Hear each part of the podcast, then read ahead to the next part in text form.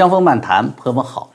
这两天呢，身体不太好啊，没有节目及时更新了，错过了一些话题。呃，虽然朋友跟我沟通说很希望我能够把我聊出来的一些判断呢跟大家分享，但是我转念一想，这几天出那事儿吧，都是围绕着文艺圈的那些什么八卦是非啊，表现形式的，其实都什么，就是道德败坏，人心贪婪嘛，是吧？其实根子，朋友们还在中共这儿，改革开放。只开放捞快钱，不改革，啊民族千秋发展、人民万代幸福需要的那些根本民主法治制度，他不改。你看哈，这个国家是要有发展战略的。说这几十年国家该往哪儿走？十多亿人的国度啊，是吧？发展战略是什么？不管黑猫白猫，抓到老鼠就是好猫。那这不就是没有战略、没有方向了吗？是吧？而且潜台词再明显不过了，就是什么环境啊、道德呀、良心呢，都可以为捞钱这个目标牺牲掉。这是国家发展可以忽略掉的因素。那你想，今天这个乱世，它的根子是不是在他那儿，对不对？但是在于问题在于什么？就是你一介草民，是吧？甚至都你已经发展了，你不那么草民了。比如你已经很马云了，你已经很王力宏了。你都已经可以抓着老鼠，甚至抓了不少老鼠的，你是这种猫了。就这样，你的事业、你的名声，恐怕也会因为这个制度带来的法治缺失、道德缺失，你自己一个不小心、一个闪失，就会失去一切。而中共呢，啊，一部分人先富起来，这是不是他说的？一一部分人先富起啊，制造腐败是吧？然后回头打击腐败。全过程民主是不是他说的？哎，不变的是独裁的本质，变化的是什么？是民主的定义。哎，我给你定义都能改了，是吧？全世界都知道山上的土匪是打家劫舍的，山下的政府做的事情是要除恶安民。哎，结果现在牛了，山上的来做定义，定义是吧？实现除恶安民有多种方式，不能千篇一律。所以呢，土匪的这个打家劫舍。实际上是全链条、全方位、全覆盖的除暴安民。你看他这理由是吧？这个打家劫舍是最广泛、最真实、最管用的除暴安民。那你没得玩了吧？哎，是吧？所以我觉得这些日子里不断爆出来的文艺界、商业界那些璀璨的明星，你看一夜之间昏暗，甚至跌落，变成倒霉的流星，甚至变成让别人倒霉的彗星，是因为这个制度。制造了你悲剧的源头，哎，但是你只能错一次，你便跌落。而中共呢，他撺到你追逐金钱，他活一次，他让你重回艰苦朴素，他再活一次，嘿嘿，他正确两次，你错一次完蛋，他正确两次却因此起死回生。所以无论现在的什么重回重回文文革啊，还是突然有一天又要说坚定不移的改革开放了。不管他怎么变，老百姓永远是错误而丢掉小命的屁民，他们呢是再一次正确而且苟延残喘，这才是就咱们从这些腕儿角儿啊，今天被网暴了、被狗血了这些事儿的看得出来的本质。何况全网追逐这些啊，我跟你说，你越追，你越上当。那些在黑暗中的东西，那那些东西他才会暗自偷乐啊，是不是啊？隐藏了他们真实的目的。这这可真叫做娱乐致死啊！所以说这几天正好也身体不好了，这几个热点呢我都都不谈了，是吧？那么今天呢，想跟大家说的一件什么事情啊？实际上还真的跟中共这种说巨大的不安全感呢，为求生而不断斗争的本质有很大关系。不过主人公就不是中共认为拿来是歌颂繁华的这些艺人，或者是制造繁华的商人，而是中共的家里人，是他自己人，是自己的人上人。刘亚洲，哎，咱们今天说他的话题。这刘亚洲一直是一个有争议的人物，因为他的观点呢，主要是就两方面，一方面是军事上的，一方面是政治上的，都被称作就是敢言的将军，对吧？与中共的极左思想本来就有冲突。正常情况下，他早就是可以说是身负重伤，你要被舆论围剿，甚至是肉体消灭了。告诉你，哎，但是因为他什么呢？标准红二代的角色，甚至因为他的岳父是曾经的国家主席李先念。呃，恨他的人很多，但是能动他的人几乎没有，除非习近平亲自掌刀。那么今天早些时候啊，从长期客居纽约的作家毕鲁协那里呢传出，说原中共国防大学政委、著名的军理作家、军事思想家啊，这个上将刘亚洲在北京和他的弟弟刘亚伟在广州同时被被抓了。那么这个来源呢，就是这个作家毕鲁协啊，他虽然算是只能算半个红二代啊，他父母亲虽然没有当过中共的高官，当过什么将军。但都是中共研究马列主义理论的早期的研究员，好像母亲还是从美国学成回国的啊。特别是关于美国历史啊，他们两两口子都是有专注的。在毛泽东时代，这这这就这这这是一个什么呢？这这是一个可以说不像学这个研究俄罗斯、研究苏联共产主义运动是个热门，他这不是个热门，而且很容易被人弄一个什么美帝特务啊、通奸卖国的高帽戴的 啊。不过也正因为这一点啊，有这个原因，所以毕鲁协对非常熟悉的这个熟悉美国军事理论啊、美国军事历史的刘亚洲啊这个圈子，他们应该是熟悉的。而且不仅对刘亚洲，就是毕鲁协作家呢，他跟这个圈子很熟。他在北京景山学校读的书。哎，如果熟悉北京和中共高层生态的朋友会知道，现在北京不是有很多什么呃百万级私校嘛，是吧？那你花点钱就能上，在景山学校可不是啊。传统上，像景山学校这样的家里要是没有个中央委员级别的，你根本都不敢在学校抬起头来。我是官二代，你爸爸是谁呀？你爷爷是谁呀？你舅姥姥是谁呀？不敢说，是不是？你不敢说自己是官二代、红二代，说明这这是牛啊！这学校，更别说文革以前了。所以毕鲁协非常熟悉什么？就这个高干的圈子。我看过他的几部作品啊。呃非常有才华，写的很到位啊！而且一看他属于性情中人，我是比较喜欢啊。对中共内部的描述非常到位，因此 B 作家的最新爆料我是非常采信的。尽管前一段时间呢，多次有刘亚洲的传闻也也到过我这里来啊，传出来了。但是这一次，我觉得既然 B 作家开口了，咱们借着他的影响力，借着他的这个信用度，把他这事说一下啊。另外，结合现在中共和习近平本人的现状，我认为实际上啊。也很契合，啊，是有缘由去抓这个哥俩的，所以我们今天就说说这个事情啊，为什么习近平会下手呢？哎，如果仅仅因为是刘亚洲的这个让人争议的言论这个问题的话，你直接冷藏就好了嘛。实际上，习近平二零一七年就给他藏起来了，是不是？就这么干的。我们先回忆一下，就二零一七年，二零一七年初，习近平啊就开始了一波对中共军队的清洗，里面最值得关注的。就是刘亚洲，您第一，他身为国防大学的上将、政委，还没有到退休年龄给拿下了，值得关注，对吧？第二是什么？他是前全全国家主席李先念的女婿啊，那对他的整肃是不是意味着习近平全面控制军队的打算，不愿受到任何来自中共高层权贵的掣肘的？啊，所以这都是。这个关注点同样被拿下的还有刘少奇的儿子刘源嘛？如果说从这个从政的这个色谱上来说，你属于哪个派系的？你属于哪一波的？刘亚洲又更应该更靠近江泽民派系，因为八九六四江泽民上位主要的推荐人就是李先念嘛。但是刘亚洲本人在军队的影响力和个人的才华是自成一派。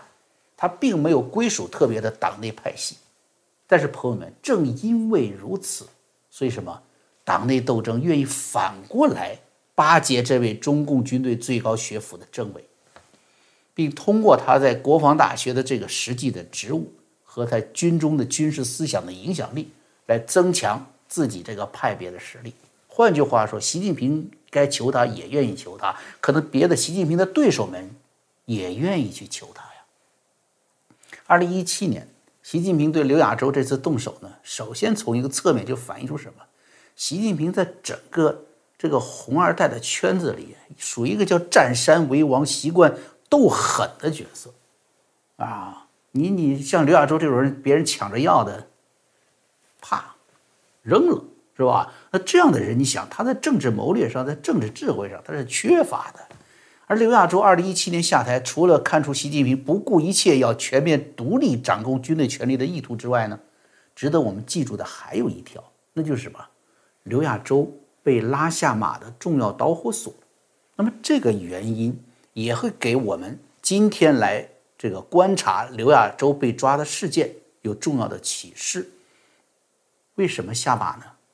因为一个人，一个女人，哎，叫白灵。白灵是一个演员，原来是成都军区歌舞团的舞蹈演员。八九六四之后呢，去了美国，结果在美国在好莱坞发展呢，呃，可能英语也不太好吧？那是什么好呢？啊，拍了很多三级片啊，天然资源比较好。而刘亚洲在二零一六年呢，就高调策划了一个政治活动，也算是想讨习近平的欢心吧？啊，或者说刘亚洲他作为一个中共某一类的传统军人，他比较看重这些。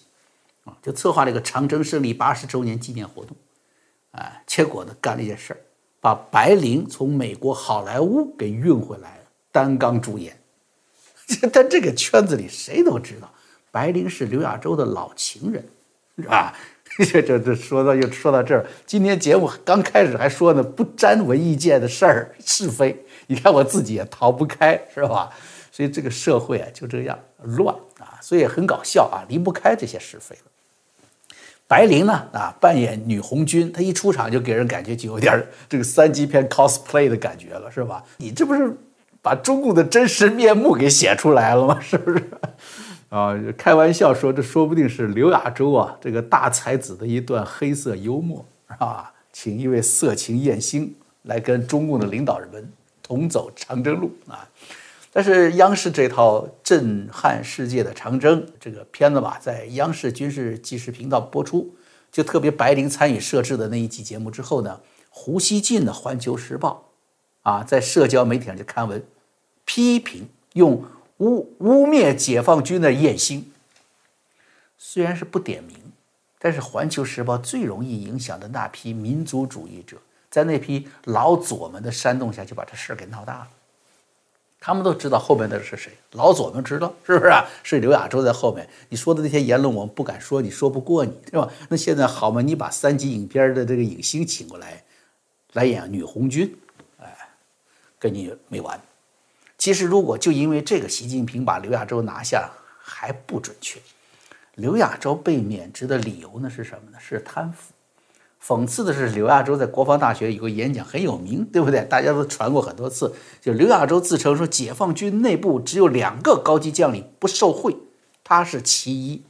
啊，另外一个说刘源啊，结果两个都被拿下了。结果呢，这个刘亚洲后来是上交了一亿七千万的赃款，啊，保住了自己的位置。但是中共最高层将领主动交出赃款，免于惩处，这是一个惯例。为什么还要在不到退休的年龄就把他给拿下呢？所以贪腐不是他的主要理由，那么是不是胡锡进说的这个理由呢？是个艳星呢？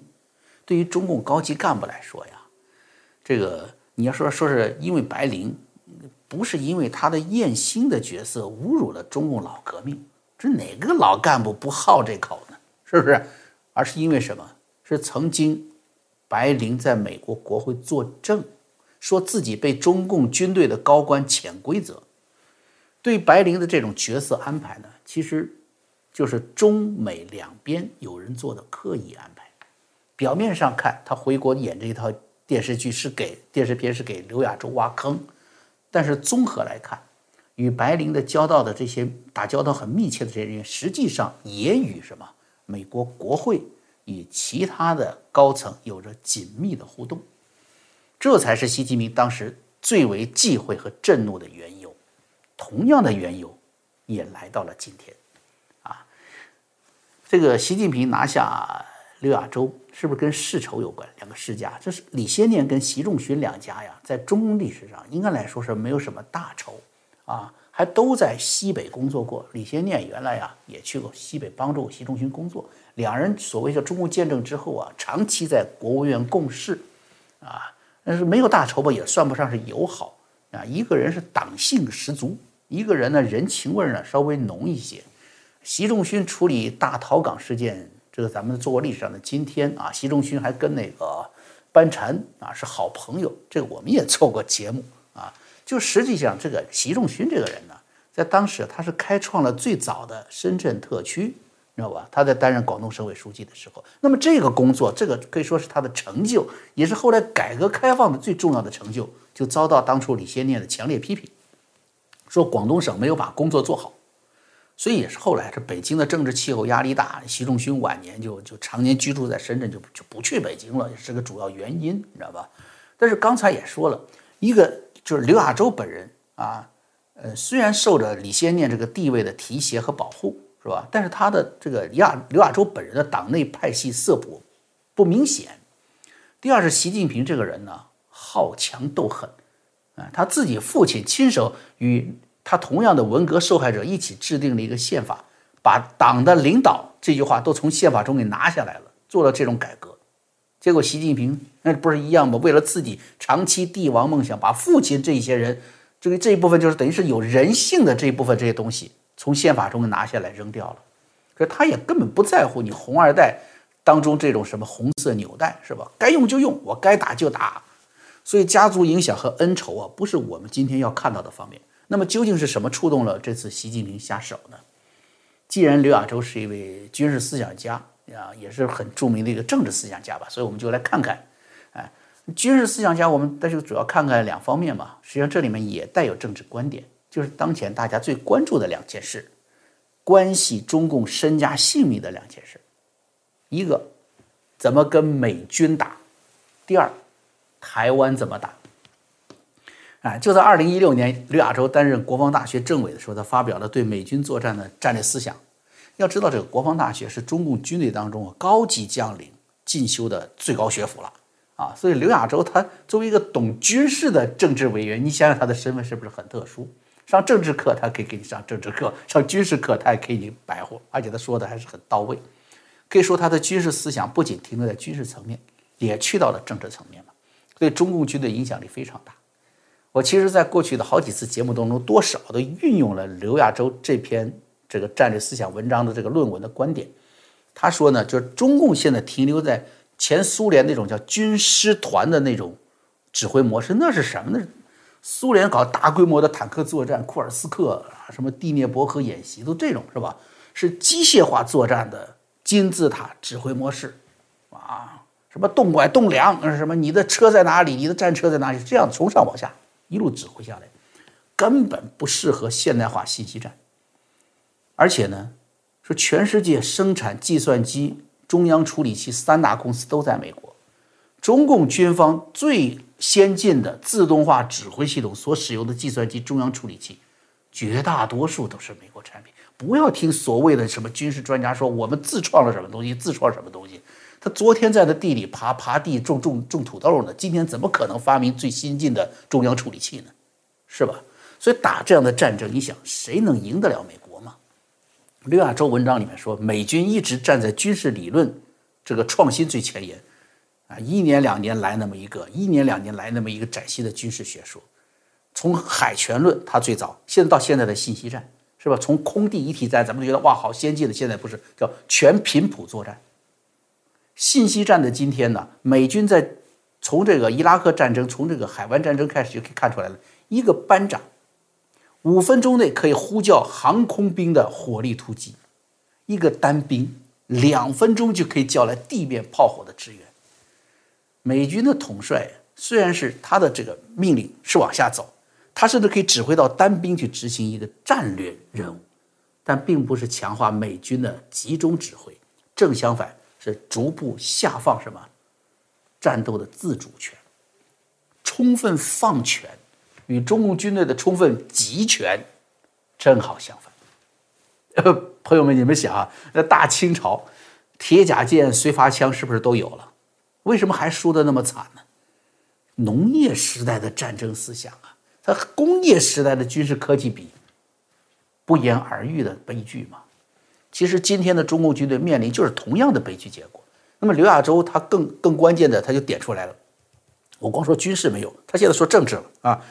中共这种指挥体制，应对现代战争，特别是信息战争有难度。但是固守本土，保持国家政治稳定有效，所以刘亚洲下就点出这个问题来了。所以他提出的解决方法是什么呢？就是看上去左右为难，其实这告诉我们到了让你换个方向前进的时候了。这句话太明显了吧？是不是？什么叫到了时候呢？就是现在你不改不行了。改什么呢？换方向前进。军事思想和军队建设，你想，一支中共号称党卫军，党卫军能够完成吗？军队的彻底改革必须与中共体制的全面改革，啊，甚至说是中共体制的更换，不要中共，必须跟这种动作是同步的。这就是刘亚洲被抓的根本原因，因为你的骨子里，你的思想基础就是要，等于是要造中共的反嘛。那么我们再看看台湾方面。二零零四年，刘亚洲写下叫《金门战役检讨》，啊，说今天台军非蒋军，台湾非金门，啊，台湾海峡天险横亘，台海作战将比金门作战艰难万倍。更重要的，不是台湾固守台湾了，而是整个西方固守台湾。这一句话呀。刘亚洲就把台海战争这个大局啊描述的非常的清晰啊，所以我希望看咱们这个节目，台湾的朋友也可以清楚，实际上中共军队啊也不都是那种七十二小时、一百个小时解放台湾的那种主，是吧？也有思想清晰者，但是思想清晰者呢是被遭遭到清算。那么刘亚洲讽刺当年的那个金门战役，也就是台湾说的古宁头战役啊，古宁头大捷的当时的那个。中共解放军面临的情况跟今天何曾相识？当年解放军到了厦门准备打，前敌指挥部就论证台湾可不可打，都说能打，而且说打朝发夕拾，什么意思？就是早上打，晚上就就这这仗就结束了。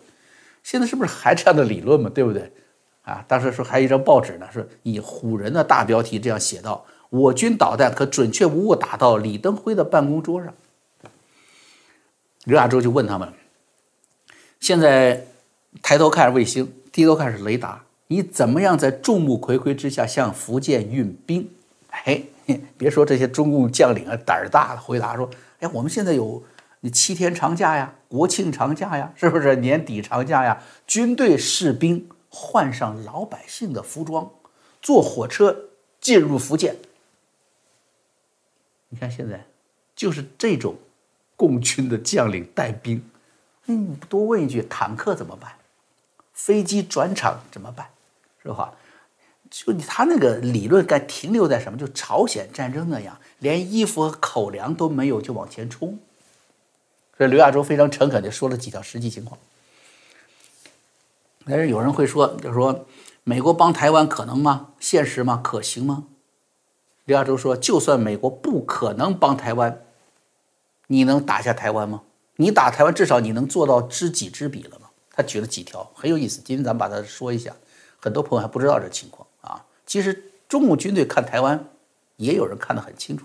第一，武力攻台、登陆作战，台湾靠海峡的这一边，靠大陆这边没有适合的登陆海滩，距离海岸线不超过十公里就是就是山地森林，你上去爬山呐，怎么穿过森林呢？结果那山上还有什么？多年修筑的永久堡垒，所以是远处火力配置可以打你低低头的这个海岸。你一登陆就等于进了什么？进了屠宰场。那么好，台湾东边何时登陆？你绕台湾一圈到东面，还有什么战役突然性？台湾军队早就准备好了，是不是？第二是什么？就是中共宣传中爱说导弹覆盖、万箭齐发，对不对？实际情况是什么？台湾东部的军用机场都建在山里，背对大陆，它朝着太平洋呢。难道你导弹还能在天上 打到台湾上空，再再绕个弯下来打吗？是不是？何况这些山洞机场啊，它的外部跑道只有一两百米，加速跑道近千米的加速跑都在山洞门一开，飞机啊已经在里面加速，一出动就拉起来了。这导弹密集轰炸根本没有用，就是骗老百姓的。而且台湾空军战斗力强悍，飞行员很多是在美国经过严格训练的。上次咱们搞的这个台海风云录，我跟李进，李进就跟我提到了，那就在加州啊，是不是一个训练场？很都公开的过来，这圣地亚哥在洛杉矶过来，坐着车就去训练场了。这都是台湾的飞行员训练，不仅练陆地飞行，而且练海上飞行，还有在航母上起降的经验。啊，这个大陆空军有吗？另外呢，第三条，台湾是全民兵役制，预备役现在适龄兵员有两百多万，每年都会集训。你这边军舰绕着台湾开到东面去，台湾那边二十四小时就能完成什么？征召、组建、建制，啊，拿起武拿起武器直接就投入战斗了。啊，刘亚洲还提到了就是这个美韩共同防御条约，然后日本那边还有一个安保条约，是吧？所以一旦有事，一旦美国介入，中共面临的不光是美国和和台湾，那韩国和日本根据条约自动生效，必须加入联合战团的。啊，所以你想想，中共是不是面临着多方作战？你的山东还安全吗？你的东北还安全吗？是吧？韩国的海空实力很强，日本的海空军实力那更是超过中共军队很多的。因此，仅仅靠台湾自己的力量，大陆强攻的胜算都已经极其渺茫。大陆现有的军队精华会消耗殆尽，海军、陆军、空军加上现在的火箭军，元气大伤，也未必打赢强攻战役，更别说解放台湾全域全境，更别说面对什么。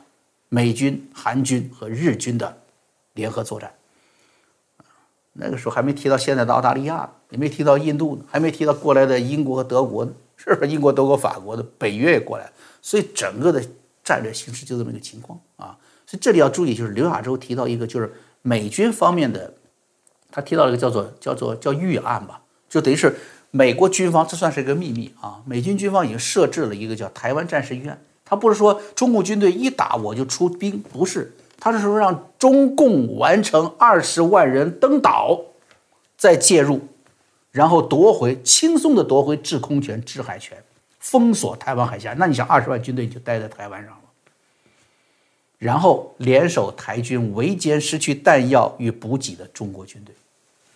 其实大家看到这一点，并不陌生。这其实就是什么？就是美军在朝鲜战场对付中共的叫做一个星期战法嘛。你的干粮、你的粮食、你的后勤供应、你吃的东西，土豆泥、土豆冻土豆，你的那个炒面，一个袋子装的只能最多吃一个星期。后面呢，军火还上不来，所以这个不仅是一个军事方案，还是一个什么？就是政治方案。因为这个方案可以给中共政权极大的政治打击。摧毁军队乃至中共高层的战斗意志，哼！所以大家明白了吧？习近平要刘亚洲彻底闭嘴啊，才能继续在党内和军队内继续的奴性、党性宣传。他需要的都是那种一百小时登上台湾岛，需要的都是那些放国庆七天长假，中共军队穿着老百姓的衣服去福建的那种将军们，是不是？如果不这么做，美帝国主义怎么才能从嘴巴上战胜？那台湾也只能停留在粉红门的键盘间去统一了，是吧？哎，但是这是根本原因啊，却不是要抓刘亚洲的直接诱因，或者说是什么让习近平这几天突然下了决心？据说是十二月十五号抓的人啊。那么要看跟刘亚洲同时被抓的谁啊？他的弟弟刘亚伟啊，知道这个人的角色就清楚了。据说呢，我看过材料说刘亚伟小时候调皮，跟刘亚洲看了电影《飞刀华》。哎，当时不是一个电影《飞刀华》看了很多人跟着学，那时候的孩子，结果这俩人在那部队，在那个部队大院里练飞刀，结果呢，刘亚伟从树后刚一露头，哗，刘亚洲一把这自制的那种锯条的小刀，砰，飞过来了，啊，结果悲剧了啊！据说现在刘亚伟有一只眼睛是看不见的。那么刘亚伟一九八七年就去了美国，一直在美国任教，啊，然后被聘请为美国卡特中心从研究员开始干到中国副主任、中国部的主任。他是美国民主党背景的智库啊，重要的中国问题专家。大家如果有印象，我在两年前，就是二零一九年，川普在任的时候呢，就是我有一个节目中就提到了，叫“拥抱熊猫派”的专家们。二零一九年七月份，的《华盛顿邮报》刊登了一个叫做“中国不是敌人”的公开信，这是为川普的中美贸易战唱反调的，为川普唤醒了大家对中共邪恶的认识唱反调的，哎。其中签署人就有这位刘亚伟，哎，而拜登时期呢，左派号召说中共的亲西方力量团结起来，做掉习近平。这里面有谁呢？就有当时也跟大家说过大西洋理事会的一封长信，对吧？还有后来大家很很熟悉的索罗斯三次喊话，都代表了美国左派希望啊，中共党内有人去取代习近平，扭转他重回文革道路的疯狂。那么刘亚伟呢，就是这样的西方左派智库财团的一员，而且他还拥有在中共他哥哥这样的这什么叫叫内部的内线和号召力，是吧？还另外还有两个弟弟，一个在总参，一个在空军，都担任领导职务，所以这就最大限度地触碰了习近平的保他自己权力、保他自己生命安全的红线了。这段时间我们已经知道，中共高层已经发生了确切的。剧烈的政治斗争，而且这样的斗争已经罕见的暴露在外部了。人民日报出现明显的两个声音，一个是接替王沪宁宣传高地的江清泉，他是发文保习近平嘛？保习近平，然后批判邓小平和江湖第二代领导人的嘛？是吧？第二个是谁呢？是中共历史研究的第一负责人曲青山，借邓小平之口来暗示说谁不改革谁下台啊！所以呢，全斗到了这个份上啊，各方都在运用自己能掌握的最大能力来进行对抗。天然的亲美派刘亚洲，哼，甚至可能带着具体任务来的，要拉习近平下马的他的弟弟刘亚伟，当然就是双方必须抢夺的关键人物嘛。哎，怎么样？哎，各位看官是吧？这出戏是不是一点都不比那些舞台呀、网络呀、电视台呀那些在上面露面的大腕演的更劲爆，对吧？好。今天的评论到这儿啊，这个圣诞假期临近了，希望之声的会员网站呢正在推出圣诞新年的优惠套餐，欢迎大家前去浏览。也希望啊，我们的节目呢有看头、有嚼劲儿，给你的这个长长的假期啊带来一份快乐。好，朋友们，下回见。